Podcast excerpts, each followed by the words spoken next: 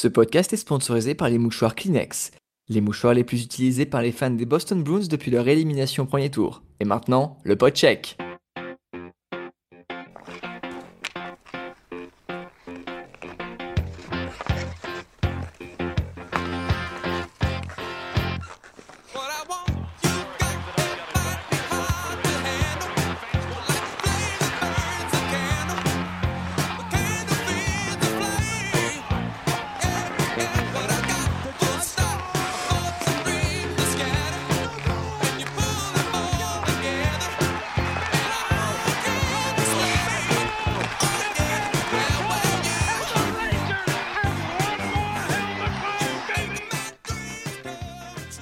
Tous et bienvenue dans le podcheck numéro 4, l'émission 100% OK et heureuse de vous retrouver pour ce nouveau numéro euh, réalisé conjointement avec mon acolyte de choix, le premier choix au repêchage de la SHL virtuellement, euh, Nino Bourges Madinez. Alors Nino, comment on dit en suédois Urmadu?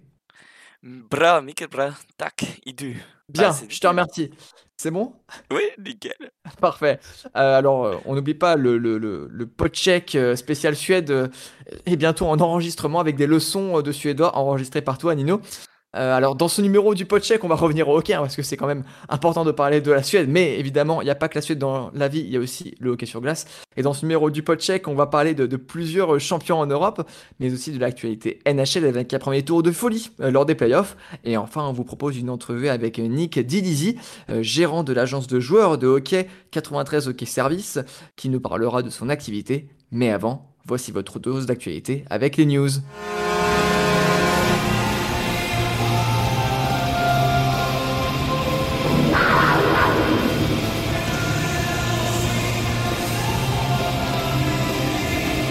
Et on est à quelques jours du mondial élite en Finlande à Tampere pour l'équipe de France. Nino, est-ce que tu as quelque chose à nous dire là-dessus? Effectivement, Thomas, d'ici quelques jours, les Bleus de Philippe Boson disputeront le mondial élite à Tempéré. Un mondial, un mondial pardon, périlleux attend nos tricolores qui tenteront de se maintenir au plus haut niveau. Au programme Autriche, Danemark, Hongrie, Allemagne, mais aussi et surtout Finlande, États-Unis et Suède. Si la tâche s'annonce s'annonce, pardon, de longue haleine, le groupe français est sans doute le plus compétitif depuis un certain temps. C'est à suivre à partir du 13 mai et je sais pas ce que tu en penses Thomas, mais moi je vais suivre ça avec attention. Eh ben, je vais aussi suivre ça avec attention et si tu le permets, euh, euh, avec un, jeu de mots bien senti, euh, cher Nino. Alors, le- les matchs se disputeront donc en Finlande à tempérer et pour l'équipe de France, je pense que le but sera de tempérer les attaques des équipes adverses. Tu me disais avant donc l'enregistrement de ce podcheck que bah, ça va être un petit peu compliqué. T'en penses quoi, toi?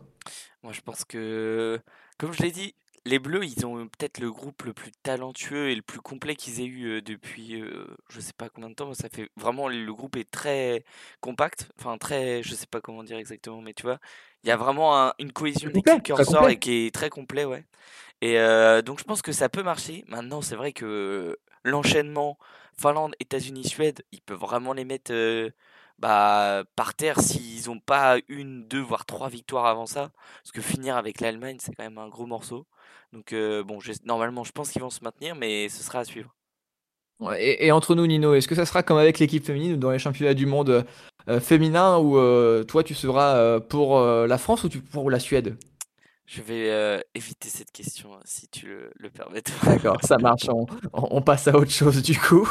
Euh, alors, je, reparle évidemment aussi de Tempéré, parce que Nino, si tu te souviens, on avait parlé de Tempéré euh, le dernier numéro du podcheck. Effectivement, ils avaient gagné la CHL contre Louléo. Tout à fait. Et euh, on en avait parlé euh, parce que c'était évidemment euh, là où joue Tapara, l'équipe nouvellement championne de Finlande, après sa victoire face aux Pélicans de Lati, équipe qui comporte comme fan Valtteri Bottas. On vous invite à écouter le podcheck numéro 3 pour en savoir plus sur cette anecdote. Nino, on prend l'avion et on va en pays helvète, au pays du Toblerone, au pays du chocolat. Est-ce que tu sais où on va? En Suisse eh ben, on va en Suisse, tout à fait. On va en Suisse. Et en Suisse, Genève Servette a écrit son histoire. L'équipe du Servette a été consacrée pour la première fois championne de Suisse en battant l'équipe de Bienne dans un Game 7 remporté à domicile. Alors la joie était maximale lors du coup de sifflet final de l'arbitre. C'est également la première fois que la coupe revient en Romandie depuis 1983. Et pour te dire, Nino, les Suisses, ils parlaient vraiment d'une malédiction de la Romandie. Euh, Noah Rod, capitaine de l'équipe de Genève, s'est exprimé dès la fin du match au micro du média suisse MySports. On l'écoute tout de suite. C'est un des plus beaux jours de ma vie. Les gars dans cette équipe, ils l'ont tellement mérité. Ça fait, fait maintenant 10 ans que je me bats tous les jours pour amener cette coupe à, à cette ville. On avait l'occasion de le faire cette année, on savait que ça allait pas être facile. Mais juste voilà, tout le monde, les, les staffs, tous les joueurs, ils ont, on a tous tellement fait un gros travail ce, cette saison que, que putain ça fait du bien. Tous les supporters, tous les fans, ils ont été incroyables tout au long de ces playoffs. Ça me fait spécialement plaisir parce que ça ferme la bouche à pas mal de monde. Euh, les Romans peuvent gagner, on l'a prouvé ce soir. Et j'espère que ça va continuer comme ça pendant quelques années. Une belle victoire qui a plongé les supporters de la ville dans une euphorie générale. Et direction la Suède avec toi, Nino. Effectivement, on va parler de Varje, le champion indiscuté en SHL puisque effectivement on va prendre la direction des lacs du Smoland, où les finales n'auront offert que peu de suspense. Varje, leader saison régulière, n'a fait qu'une bouchée de son dauphin Skellefteå en finale. Cinq petits matchs et deux blanchissages ont suffi aux hommes de Jörgen Jönsson pour remporter leur quatrième titre national depuis 2014. Ils disputeront donc la nouvelle formule de la Champions Hockey League aux côtés du vaincu Skellefteå et de Färjestad qui complétait le podium en fin de saison régulière. Enfin, alors, je, je, je, me permets, Nino, de, de t'interrompre, hein, mais, mais euh, Varjo.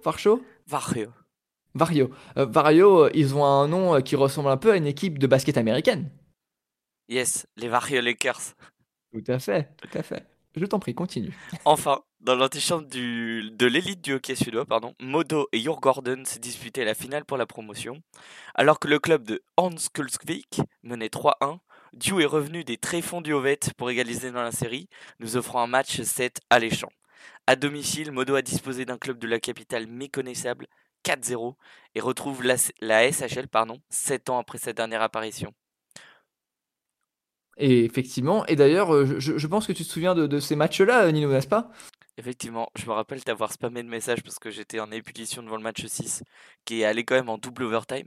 Mais bon, j'ai fait moins le fier sur le match 7. Alors du coup, n'hésitez pas, euh, on va ouvrir une cagnotte pour offrir un, un beau maillot du Modo à Nino euh, pour, euh, pour célébrer la victoire de ce grand club face à Duo Garden. On, on, en parlait dans le podcheck précédent et on vous informe aussi dans les autres championnats euh, que le Red Bull Munich a remporté le titre de champion d'Allemagne en battant l'équipe d'Ingolstadt on adresse également euh, Cocorico euh, nos félicitations aux Wildcats d'Épinal, champions de la division 1 française, suite à leur victoire face à l'équipe de Tours. Euh, Nino, on va une nouvelle fois prendre l'avion, tant pis pour le bilan carbone, et on va aller aux euh, États-Unis. Euh, la saison prochaine de la PHF, donc la, la, la, fédération euh, de hockey féminin américaine, l'élite, euh, ne sera qu'en hiver, mais le marché des agents libres est très actif et l'équipe du Boston Pride a signé, d'après le compte PHF Report sur Twitter, deux joueurs de renom qui viennent tous deux de l'équipe de Northeastern. Euh, la première est Alina Muller, un joueuse étoile de l'équipe universitaire et de l'équipe de Suisse, et la deuxième, Nino, elle est française et je pense que tu sais de qui l'on veut parler. Effectivement, je pense que c'est quelqu'un que tu apprécies énormément. J'ai le droit de le dire ou pas? Oui, oui, vas-y. Eh ben, j'apprécie beaucoup Chloé Horard. Et euh, Chloé elle vient de, conclure sa carrière universitaire brillante. Et euh, elle devrait dorénavant intégrer euh, les rangs du Boston Pride. L'équipe du Massachusetts, donc du Boston Pride, est trois fois championne de la Coupe Isobel, dont deux fois d'affilée en 2021-2022. On souhaite le meilleur à l'une des capitaines assistantes des Bleus dans cette aventure. Est-ce que tu as quelque chose à, ajouter sur Chloé Horard, très cher Nino? Non, j'ai pas grand chose à ajouter. Effectivement, c'est une super joueuse et j'ai hâte de voir ce que ça peut donner en PHF.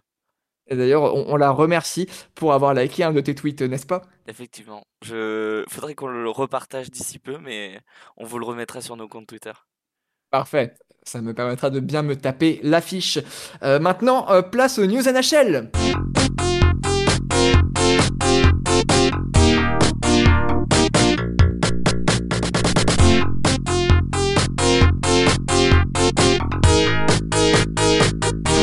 Et après Pittsburgh, un nouveau remaniement a eu lieu dans une autre équipe NHL. Euh, Daryl Sutter, l'entraîneur des Calgary Flames, a été limogé de son poste. Outre les résultats décevants de l'équipe, les Calgary Flames sont passés de la troisième place à la neuvième place au classement de la conférence Ouest, et ce, en moins d'un an. Euh, Don Maloney, general manager des Flames, s'est exprimé sur le congédiement de Sutter. I interviewed 35 or 25 players, coaches, coaching staff, training staff, spoke to prominent agents for um, who represent key players on our team, and uh, it became clear to me that we needed a new voice uh, to guide us forward. I think in today's, again, today's world, um, he's a firm coach, a hard coach, demanding coach. Uh, that there's a uh, there's a shelf life to that type type of coaching, and uh, unfortunately for us. Um, I, I, think that that that uh, that his time ex- obviously I felt his time expired with us. Uh, Daryl is a good coach and experienced coach. Um, want to thank him for his three years of uh, being behind the bench and, and doing the best job he could do. La nouvelle du licenciement de Sutter a été bien accueillie par les joueurs. Euh, plusieurs observateurs ont décrit une ambiance toxique instaurée par l'ancien coach des Los Angeles Kings, parlant même d'une culture de la peur. Ainsi, certains joueurs qui avaient demandé à être échangés sont revenus sur décision quand ils ont su que Sutter n'allait pas revenir sur le banc pour la prochaine saison. Et maintenant, une nouvelle un peu, un peu carnet, carnet noir, cher, cher Nino. Effectivement, l'annonce a été faite ce vendredi. Peter Klima, l'un des Slovaques à s'être exporté en NHL, s'est éteint. Joueur passé par Détroit, Edmonton, Tampa Bay, Los Angeles et Pittsburgh, lié régulier, auteur de 786 matchs et 573 points en NHL, c'est un grand homme du hockey slovaque qui nous a quittés. Il était encore le directeur sportif du SK Draci Bilena en 4 division nationale. Il avait 58 ans et le monde du hockey lui rend hommage. Effectivement, et il avait aussi marqué euh, l'un des buts euh, vainqueurs en 1990, après l'un des matchs les plus longs, si ce n'est le match le plus long euh, de l'histoire du hockey. il avait marqué un, but en troisième overtime. Imagine Sanino, je pense que ton rythme cardiaque se serait arrêté si la rencontre avait eu lieu entre Garden et le Modo. Eh bien, Petre Klima, il avait marqué l'histoire lors de l'année 90 où la Coupe Stanley avait été gagnée par les Edmonton Oilers. Euh, Nino, on va partir maintenant euh, du côté euh, des playoffs NHL. Alors évidemment, l'actualité qui retient le monde du hockey en alerte en ce moment, bah, ce sont les playoffs NHL. Et pour ce premier tour, Nino, on a été servi en émotion. On va vous faire un petit récapitulatif des résultats. Hein. Mais à l'ouest, Edmonton s'est déchargé des Los Angeles Kings, Vegas a sorti Winnipeg, Dallas a battu Minnesota et Seattle a battu les champions en titre Colorado euh, pour cette dernière rencontre. Une petite surprise quand même.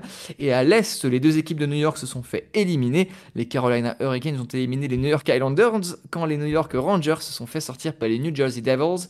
Mais Nino, on va s'arrêter sur deux autres séries qui ont retenu notre attention dans cette conférence. Alors, premièrement, Nino, on sait que tu suis l'équipe des Toronto Maple Leafs et je pense que tu dois être très très heureux car oui, ton équipe a passé un premier tour de playoff, une première depuis 2004 et face pas à n'importe qui, face au triple finaliste de la Coupe Stanley, le Tampa Bay Lightning. Euh, bah, comment tu te sens par rapport à ça? Bah écoute, euh, je suis carrément content parce que depuis que j'ai commencé à suivre les livres, j'avais jamais eu l'occasion de les voir passer un premier tour. Donc je suis forcément content. Maintenant, il faut espérer que ça aille au bout. Mais effectivement, euh, éliminer les Tampa Bay Lightning qui sont allés trois fois sur les quatre dernières années en finale de la Coupe Stanley, c'est carrément un exploit. Surtout quand on sait que les Leafs ont la maladie du 3-1, hein, on se le rappelle. Mais donc effectivement, sacrément content, surtout que il me semble que c'est le capitaine John Tavares qui a conclu la série. Tout un symbole. Tout à fait. Tout à fait, c'est, bah, l'histoire est belle hein, parce qu'on connaît l'amour que porte Tavares pour, pour l'équipe des, des Toronto Maple Leafs. Qu'est-ce que tu penses toi de ce joueur? Bah, on le, le surnomme pas Johnny Toronto par hasard. Capitaine de l'équipe, c'est un joueur hyper important du système de Sheldon Keefe et il est clutch quand il faut. C'est un joueur que j'aime beaucoup de toute manière. C'est pas forcément le, joueur le plus fantasque de l'effectif, mais c'est un joueur qui est régulier et efficace, donc euh, c'est un joueur que j'aime beaucoup. c'est un capitaine, c'est un capitaine d'équipe. En ce moment, Toronto joue contre Florida qui ont fait tomber les Boston Bruins qui étaient dans une saison régulière record. Et à l'heure où on enregistre ce numéro du podcheck, les Leafs sont menés 2-0 dans la série. Est-ce qu'ils pourront, Nino, à ton avis, réussir à revenir à égalité? Bah ouais, je pense que Toronto a l'effectif pour faire mieux, oui. Maintenant, Florida a montré de très belles choses sur ses playoffs et a les armes pour aller loin. Hein. Boston en a fait les frais. Donc euh, c'est à voir, mais oui, je pense que Toronto peut réagir. Le bilan parle pour eux sur les playoffs. Ils sont à 1-5 à domicile, mais 3-0 à l'extérieur. Espérons que ça reparte de l'avant. Et, puis aussi, je pense que quand tu gagnes une série playoff, là, euh, psychologiquement, tu dois te dire, il y a peut-être, tu penses qu'il y a peut-être eu un déclic? Je pense que le, la barrière a sauté dans leur tête. Maintenant, il faut revenir très vite à la réalité parce qu'ils sont déjà menés 2-0, 3-0, et pour moi, ce serait presque fini si ce n'est pas déjà le cas, en fait. Et, le joueur là que tu suis assidûment hein, pour ces playoffs dans l'effectif ontarien? Ah bah, William Nylander, effectivement. En plus, Quelle question En plus, c'est un Suédois, donc évidemment. Mais c'est un joueur que, que je trouve qui est très bon. On n'en parle pas beaucoup parce qu'il ne marque pas beaucoup de buts sur ses playoffs. Mais l'autre jour, j'ai voyé une stat qui, qui montrait qu'en gros, en attaque, c'était un des joueurs qui se procurait le plus d'occasions partout, en fait, depuis le début de la série. Donc j'ai hâte de suivre ce joueur. faut qu'il trouve le chemin du filet, mais je pense qu'il peut apporter sa, sa pierre à l'édifice. Autre série, Nino, qui bah, fait en ce moment, qui, qui, fait beaucoup écho, c'est la série entre Boston et Florida, la série précédente. ça a été un séisme parce que les Boston Bruins, ceux qui avaient gagné le trophée du président, qui avaient conclu le meilleur nombre de points de l'histoire, l'une des équipes les plus compétitives qui sont en saison régulière, eh bien, ils se sont fait éliminés par les Panthers de la Floride. Nino, est-ce que cette contre-performance bostonienne t'a étonné? Bah clairement, ils menaient 3-1 et c'était la meilleure équipe de la ligue sans discussion cette saison. Oui, je suis étonné, mais il semblerait simplement que ce soit la malédiction du vainqueur du trophée du président qui est encore frappé. Euh, alors, tu, tu parlais du, de la malédiction du 3 et du euh, pour les livres. Et bah là, j'ai envie de te dire que ça fait un peu, ça fait un peu, un peu mal quand on est, quand on suit un peu euh, les, Boston Bruins. Alors, l'équipe de, de, Boston a été contrée par Matthew Tkachuk, hein, qui a été vraiment très très fort dans les playoffs, même dans les vestiaires. On a pu le voir vraiment porter haut la voix pour dire à ses coéquipiers, c'est pas fini. On gagnera le Game 7 chez eux.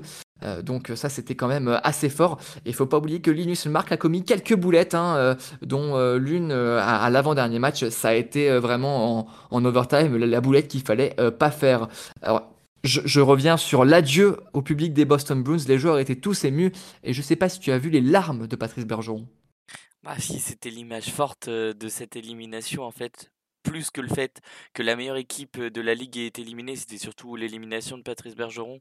Il y avait déjà des rumeurs sur son sur son sur sa fin de carrière pardon l'été dernier. Cette année, il semblerait que ce soit la bonne pour que Patrice Bergeron prenne le, le repos qu'il mérite après toutes ces années. Mais mais ouais, c'était une image forte. C'était une image forte et, on comprend quand même que les partisans des Boston Bruins et, l'équipe, hein, ils soient euh, euh, presque désemparés, j'ai envie de dire, parce que rien que cet été, euh, il y a plusieurs joueurs clés des Boston Bruins qui sont agents libres sans restriction. Patrice Bergeron, David Krejci, Nick Foligno, Tyler Bertuzzi, qui a été excellent durant ces playoffs. bonne addition de la part du, clan des, Boston Bruins. Et également du côté des joueurs agents libres avec restriction, il y a Trent Frederick, Jakub Loco et Jérémy Swayman qui sont attendus au tournant. Donc je pense qu'on va avoir un, un petit turnover et une euh, off-season assez animée quand même du côté de Boston parce que qu'est-ce qu'il va falloir faire avec, euh, avec Patrice Bergeron ou d'ailleurs sans Patrice Bergeron? Euh, Est-ce que maintenant, comme on l'a peut-être ressenti, David Pastranac sera celui qui fera s'élever la franchise? Moi, franchement, je, je, suis un peu, je, suis un peu inquiet pour le futur de des Bruins, pas toi? Bah, pas forcément, parce que c'est pas une équipe que je porte forcément dans mon cœur en tant que fan des Leafs. Mais ah oui, c'est vrai, j'avais oublié. Bah oui. Désolé Thomas. Mais non, effectivement, euh, était hyper décisif pour euh, l'avenir des Bruins. Faudra voir, euh, faudra voir ce que ça va donner. Mais quand on voit effectivement la prolongation qui a été donnée à, Pasta, effectivement, ça peut être le joueur clé sur lequel ils vont reconstruire leur avenir. Et puis on pense aussi à Linus Elmark hein, qui s'est vraiment révélé cette année, qui a été vraiment excellent. Nino, après avoir parlé de ces playoffs NHL, qu'est-ce que tu dirais qu'une petite pause musicale? Ah, écoute, avec plaisir. J'ai hâte de découvrir quelle surprise tu vas nous proposer cette fois. Écoute, la surprise du chef, on va s'écouter un son du groupe américain Paramore qui était présent en vedette sur la bande-son du jeu vidéo NHL 08, une chanson présente sur leur deuxième album Riot qui a été un véritable succès à sa sortie. Cette chanson s'appelle Misery Business et c'est maintenant dans le pot check.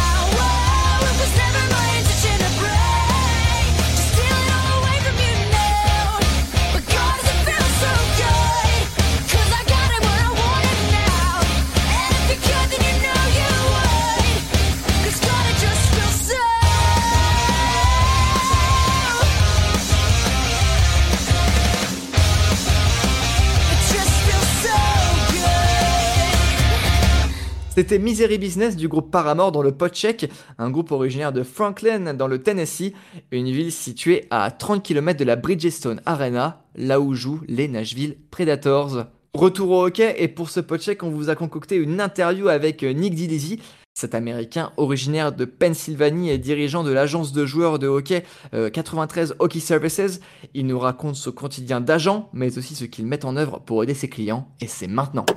Hello? Hi Nick, how you doing? Good, Thomas. How are you? I'm great. I'm great. Thank you very much. First of all, thank you so much for appearing on the podcast. It's uh, it's a really huge uh, privilege to have you, um, you know, as um, a guest of our show. Um, I saw that you played in France. Uh, you played apparently yeah. in Clermont and Metz. Uh, so yeah. so it, it's funny that uh, we're talking to someone who actually played for our our teams, but we're calling you uh, to talk about 93 hockey services. And uh, first of all, I would just I just would like to start with one question: Where are you calling us from? Uh, so I'm calling you from the United States. So I'm actually based in Pennsylvania, uh, right outside Philadelphia. All right, all right. So are you a Pittsburgh Penguins supporters? No, Philadelphia Flyers. Unfortunately, we've had some rough years, but uh, hopefully things are looking upwards. But we'll see in the coming weeks. What, what did you think about Torts? Um, I like him. I think he's a good coach for Philly. Um, like you know, hard nosed, wants to play hard, and you know, trying to establish a culture in Philadelphia. And I think you know the whole organization from top down needs a total rebuild. And I think he's the guy for the job, whether people like it or not. So that's just my take on it. All right, well, that's that's interesting. Uh, Nick, again, thank you again for appearing on our show. Um, I'd just like to know, can you present to us the concept of 93 Hockey Services? Because uh, you're the manager of 93 Hockey Services, right? Yes. So 93 Hockey Services, we started in 2016. Um, originally, my partner Cody and I, we were just helping players for fun. We were sending players to like the Turkish League, the Federal Hockey League, and just U.S. Junior Leagues. Never thought it turned into anything like it is now, but as of anything, you start small and you continue to grow. And every year, we've we've grown and we've continued to get more clients. And um, ultimately, you know, with that comes more teams reaching out and better players reaching out, which you know results in you know players playing in some of the the best leagues. Um, but also, you know, I think in the past two years alone, we've really taken the business to the next level, and I think as many can see, and as you can see, the whole women's hockey aspect of the business has really, um, you know, developed the brand itself. Yeah, especially with the PHF um, coming and the rebranding that that that happened lately. Um, yeah, absolutely. And I think that league's trending in the right direction. I think it's great that women can finally play the sport they love and work all their lives for for a living. Um, obviously, you know, there's still, you know, work to be done, but it's trending in the direction that it should be trending in. And yeah, we're super excited for this upcoming season. Um, we'll have quite a few clients playing in the league, so we're we're looking forward to it. So, you talked about having clients uh, at the beginning of 93 Hockey Services uh, sending uh, to Turkey or the Federal Hockey League. Can you tell us, like, very simply, what is the activity um, within 93 Hockey Services? What do you guys do? So we're we're so we're player and team consultants, and we represent players. So we are a hockey agency. So our goal is, you know, we want to recruit players. We want to find players that we think kind of fit our our mold and what we want. And with that is, you know, we find good good people first. I think everything starts at that foundation, and then you can build off that. Good people who want to work hard and be professionals. I always say it. There's two types of hockey players. There's you know hockey players that like to you know call themselves you know professional athletes, and then there's another group where you know they're willing to work and train. You know, live the everyday professional athlete grind. Um, and I think those players have more success in the long run because they're more dedicated. So we're looking for those types of players. But again, you know, this take out the scouting component of it. We're representing the player's best interest. So it's our job to find them the best opportunity to continue their playing career, but also, you know, maximizing their value on the market, getting them the best deal and, you know, helping them kind of with the logistics of things, whether that's, you know, visas and moving to a new country, um, you know, simple stuff along the way. Um, so we kind of cater to the whole process from start to finish. And how do you define where a player should go? You talked about the fit. You know, you got to find a player who fits in a team. How how do you have the connection, the network? How do you do that? So a lot of that is obviously just from doing this for a lot of years, and also obviously myself having played in Europe, and my partner Cody has also. Um, and again, it goes back to the players we work with. You know, they refer players to us, and um, even then, you know, there's teams that have reached out about specific players, and those are how a lot of connections are also built. It's like, hey, you know, let's use let's use uh, Ethan Wa- Roswell for an example. Ethan played in Dunkirk this year in D1 in France, mm-hmm. um, and had a really good season. But you know, from him having a good season, we have had quite a lot of teams in the league, Magnus and other leagues around Europe, reach out for Ethan, and those are how a lot of the relationships are also built. It's like, hey, he's a good player. Would Ethan be interested in playing for us? Or who else do you have? Because you know, evidently, you know, if he's that good, you know, maybe you have other players who are similar, if not better that would like to play for our organization. And a lot of it too is networking, right? And I think that's a big part of all this, especially for the players too, is just, you know, putting yourself out there. And for us, it's putting the brand out there and our clients out there and, you know, finding them the, the best opportunity, but also, you know, the right organization, the right people, right? Like there's lots of teams out there, but, you know, it comes down to, you know, making sure the player feels comfortable where he or she may be. Because um, obviously, you know, they're living abroad for quite a bit of time. So we want to make sure that, you know, physically everything's all right and mentally everything's all right. And, and so I, I saw that you played hockey in France. Um, what are your thoughts regarding uh, hockey in France? And I have your Elite Prospect page in front of me, and I saw that you play in uh, in, in Sweden and in Czech Republic, and then you ended your career in um, in France. What is your opinion about about French hockey? So I, I actually enjoyed my time in France. Um, obviously, I think we all know uh, Clermont um, isn't a great team, but I think the the town itself was very nice. Um, where I lived was very nice. The guys on the team were all pretty friendly. We had a good group there. Um, it's unfortunate that they've had to relegate for the second year in a row, and now they'll play D three. But overall, like French hockey, um, like I said, I enjoyed my experience. But I think there's lots of potential for sure. Um, I just think it's a lot more to do with the people involved in the clubs and how they they run things, but also you know coaches. I mean, we've had teams reach out all the time, and it's pretty like interesting. They're you know like, hey, we don't want players from let's use NCAA Division three um, as an example. We don't want players from NCAA Division three, but I think around three or four years ago now, a player from NCAA Division three was pretty good in the league Magnus. So it's interesting that everyone has their different views on certain leagues. But I mean, that could just be a lack of knowledge. And, you know, a lot of teams kind of have their opinion on where guys come from and what guys have worked. But again, I think it has potential. I think it's more to do with the people involved in the or- in the different organizations. Um, that really, you know, you know, they can be better or, you know, they're going to continue to stay the same. All right, all right. Well, you definitely know what, what you're talking about, about hockey in France. Um, let's go back to 93 Hockey Services. Um, just so I, I want to know, how many clients do you have? So right now we have about 62, if I'm correct. Um, I don't know. I always go on the Elite Prospects agency page and um, and check, but we don't have many. And you know that's not a big number. But again, you have myself working. You have Cody Jansen um, Dylan Wallace. So Cody and Dylan are handling a lot of the, the men's hockey side of things, along with myself. And then we we have Jess Eckert. Um, Jess has you know played for the Austrian national team, and she's still playing in the German league. Jess is excellent. She's very um, dialed in, very knowledgeable of the European market for women's hockey players. And I think she has a bright future in the hockey operation side of things. And we also recently hired Amy Verano. She plays for the Italian national team and she played collegiate hockey at Sacred Heart. Um, she's been excellent too. So between all of us, you know, we have all our own players, but we work together to ensure, you know, we find our players the right opportunity in the end. And so back to the basics of 93 Hockey Services, back at the foundations of that. So I saw you were a player, but did you always had this idea of becoming an agent, a hockey agent? Have you always had this thought in your mind? Yeah, absolutely. I mean, I started when I was playing. Um, that's the crazy thing. It just, like I said, we started sending guys to the Turkish league, the Federal League, and, you know, U.S. junior leagues.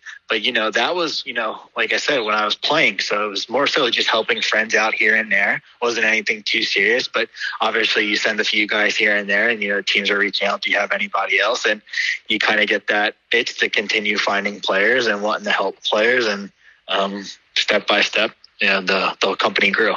So basically, uh, can any player contact you, reach out to you to say, okay, I want to play there and there? Like how how the process is working? Yeah, so I mean, we always encourage players to reach out. We're always willing to have conversations. But in the end, too, we tell players, like, hey, when you're hiring an agent, do your homework. Talk to different agents before you get into a contract one. The biggest thing is you got to feel the players have to feel comfortable in who they're working with, and they have to feel that their agent trusts them as a player and their ability, and vice versa. The player trusts that their agent can do the job for them. Um, so we always encourage that. But like I said, players reach out to us all the time, and we're more than willing to have conversations. But that doesn't mean you know we take just anybody. Um, you know, we're very selective because obviously we're looking for the right players.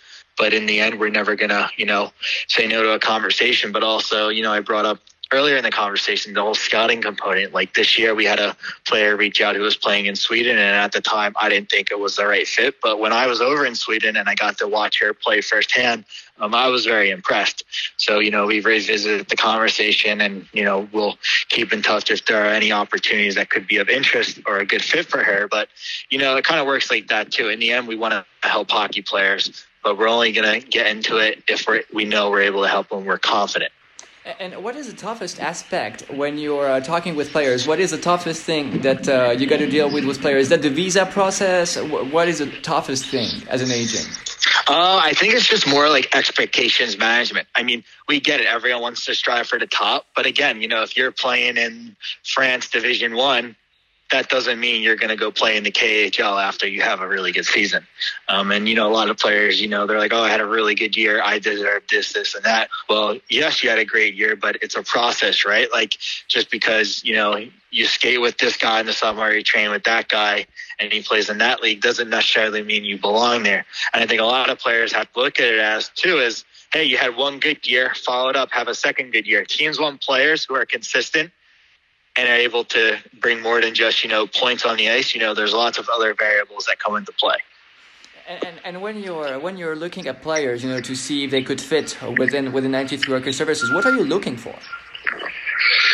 First, first and foremost, obviously good people, and then the second is the work ethic. We want players that are willing to work and kind of be all in to doing this. Obviously, being a pro takes up a lot of time and a lot of effort, and also, you know, it's an investment too. So, you know, those are two big things. And we always feel like, you know, with our network of coaches and our relationships that, you know, the right players we can help place in the right environment for them to have success.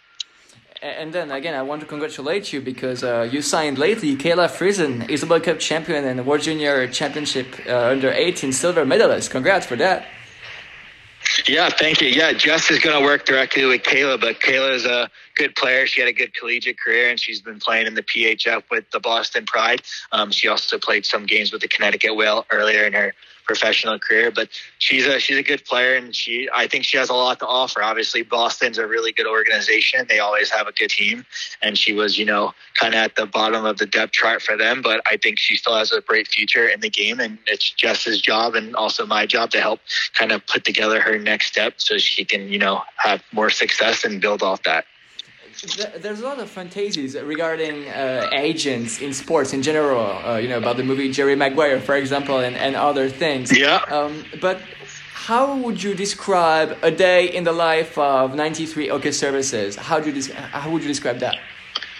Uh, well, you bring up Jerry Maguire there, but I would think 93 Hockey Services is more like the movie Moneyball.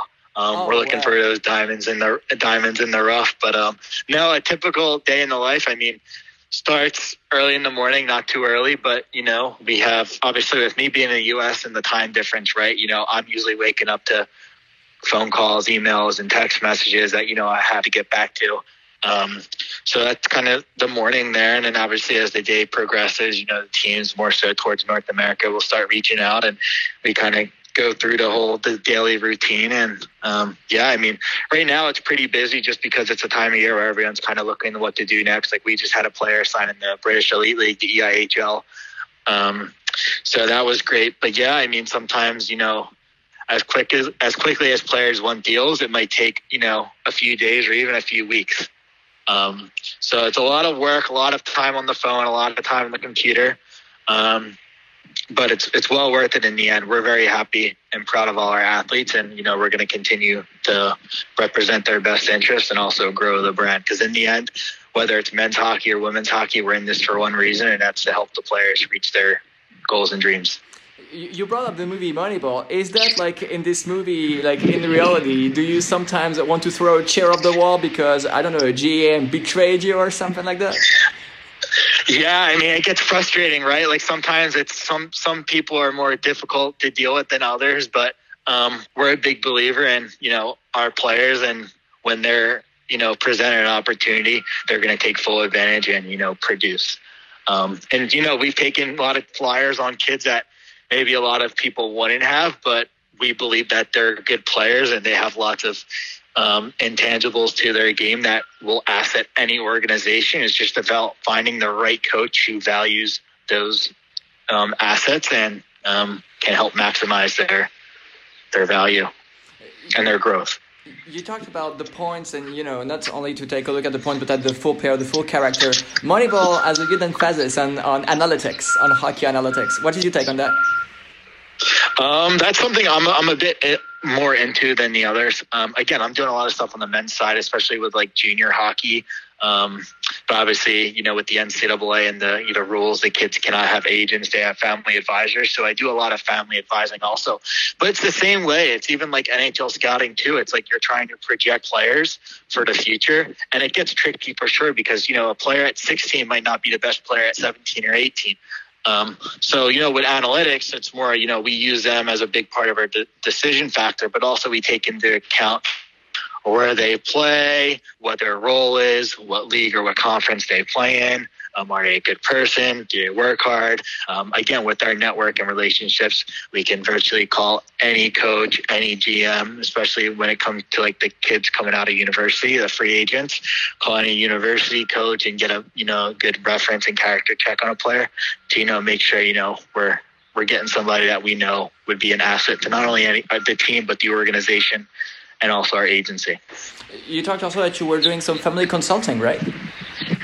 Yes, so this is for younger players that want to play college hockey. And and uh, what is what what does 93 Hockey Services does does for that?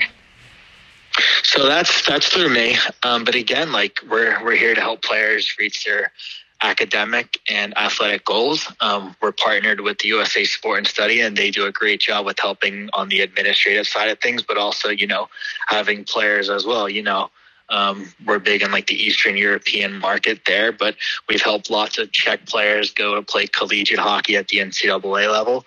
And um, this year, we've actually helped the first girl from Poland who will ever play NCAA Division One hockey, Julia Zelinska. She'll play for Bemidji State in the fall of 2024, which I think is awesome because that's just another, you know, path that girls in Poland can take a look at and say, hey, one day I want to do what Julia's doing, um, and you know, go that route.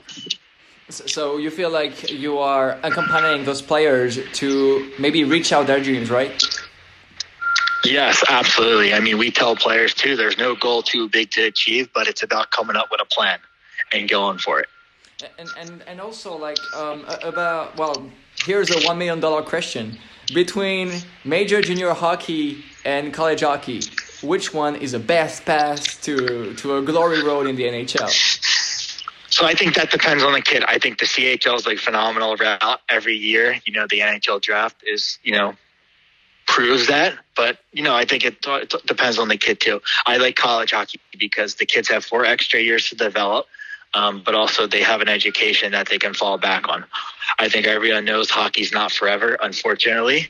Um, so for you know those kids, it's you know they have a backup plan but even then in the CHL, it's a great league. There's great organizations. The best of the best are playing there. But also kids can still get an education. They do a great job with the scholarship packages and the kids that age out that do not get professional deals go on to play Canadian university hockey and have quite a lot of success. And then they can sign their professional deals later on. What are the most asked questions um, when you are taking care of a player? What are the questions that come back the most? When that player? Uh, we always we always get the, the real questions: How much can I get in Europe, or how much money do you think I could make? Uh, which league can I play in? Um, you know those questions. But again, it's more like I said, expectations management and, and so um, I saw that you know you said hockey is not forever unless you are Nick DiLisi because apparently you are you were a player and, and also you are doing right now things with uh, 93 Hockey Services and I saw that you were a scout for Fargo Force. Yeah, so I did some European scouting for the Fargo Force, and it was a great learning experience for me. And I got to see a lot of high level players in Europe and really get to know the European junior hockey market. Um, so I'm, I'm very fortunate for that. And they're a first class organization from top to bottom. The coaching staff's outstanding, the management's outstanding. And I think, you know, this year they've, you know, proved to be the number one team in the USHL. So it'd be great to see them kind of finish their job and win it all. So you, you have a global vision about hockey, uh, you know, with the players that you are representing and, and your knowledge of hockey. Um, so I'd like to ask you which territory has the best prospects to you in Europe and in North America? Which territory has the best uh, pool of prospects? Um, there's lots of good hockey, obviously, in North America. I mean, there's great players out here on the East Coast, but there's lots of talent in the Midwest. And, you know, the West Coast is really starting to pick things up, and there's lots of good players coming out of, you know, West Western states. Um, but I mean, I get like just the USHL draft, for example, yesterday, like tons of players from the Midwest have gotten taken, but also, you know, lots of players also on the East Coast. I mean, I think that's just the game's growing. Um, and there's almost not as many, there's almost not as many spots as there are for all the players and there's lots of good players and that's one thing too is there's so many good players and not enough teams for them to play on it's almost you know unfortunate for the players. But I guess this year will be exciting. Obviously, with the USPHL NCDC going west, there's more opportunities for players right there. The British Columbia Hockey League going independent, there'll be more opportunities for players there. Obviously, you have the North American Hockey League and the USHL. Um, and then you have all the other leagues. So there's lots of opportunities for players and um, plenty of paths. Every player has a different path. All right, all right. Um, well, Nick, last question about 93 Hockey Services. What is uh, your goal for the upcoming uh, season and upcoming years? What What is your goal? Uh, for the upcoming season, continue growing, um, continue placing our players in the best leagues possible, and helping navigate their career and you know helping them reach their goals. Um, I think it's going to be very exciting on the women's side for us, having lots of players in the PHF, but also lots of players, you know, playing in the Swedish Women's Hockey League. Um, and then for the future, obviously, you know, as some of our younger guys get older and they go through the, the collegiate ranks and the junior ranks, hey, you know, we might have a few, you know, NHL free agents or maybe we have a draft pick. Um, time will tell. But um, right now, um, we take things a day at a time and we continue to um, do our thing. Miguel, that was uh, that was perfect. We were really happy to have you on our show. Um, what can we say except like the best of, uh, of luck for 93 Hockey Services?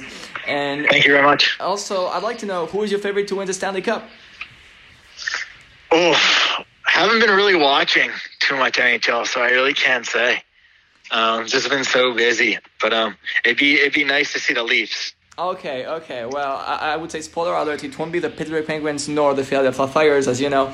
Uh, but yeah, maybe the, yeah. maybe the draft will hand. Who knows? Who knows? Yeah. All right. Yeah. Who knows? Do, do you have anything to add? Uh, no, that was it. I appreciate you guys having me. We're always happy to have these conversations and interviews. And, you know, if any players are interested, um, feel free to reach out. We're happy to have a conversation. Nick, thank you very much. On remercie évidemment Nick Dilizy pour cette entrevue. Vous voilà dorénavant incollable sur le monde des agents euh, de joueurs dans le hockey. Euh, Nino, on va conclure ce numéro du Podcheck. Quels sont tes plans en matière de hockey ces prochains jours? Eh bah écoute, je vais essayer de suivre euh, la suite de ces playoffs NHL en espérant voir les Leafs réagir du côté de la Floride. je vais également suivre le parcours des très chroneurs mondiaux et puis je vais vous préparer quelques petits trucs pour la rentrée. Et toi Thomas, quel est ton programme hockey? Eh ben écoute, moi mon programme OK, je vais continuer à m'abreuver de, euh, de, culture NHL. Hein. J'ai euh, un livre sur l'encyclopédie de la NHL à lire. J'ai également les playoffs à regarder et euh, je vais sortir mon, mon chandail des, des Carolina Hurricanes parce que je suis un Ben Wagoner. Je vais les suivre parce qu'ils sont en forme maintenant. Et je vais aussi jeter un œil sur ce que fait Edmonton et je dois l'admettre, mais ne le dis pas trop fort, je vais suivre un peu ce que font les Leafs euh, et vu, Nino, que j'ai vu ton enthousiasme durant l'émission, n'est-ce pas? Bah oui, carrément. Et eh bah voilà, bah, je, vois ton enthousiasme. Bah pour la peine, tu sais quoi? Je vais te laisser clôturer l'émission. Bah écoute, merci. Et ben, merci à vous tous de nous avoir écoutés dans ce quatrième numéro du Podcheck. On est déjà disponible sur Apple Podcast, Spotify ou votre application de podcast préférée. N'hésitez pas à lâcher un commentaire pour nous indiquer quel sujet vous voudriez écouter dans le prochain Podcheck et à nous mettre 5 étoiles pour continuer à nous encourager car on sait que vous êtes de plus en plus nombreux. C'était le Podcheck épisode 4. À bientôt. À bientôt.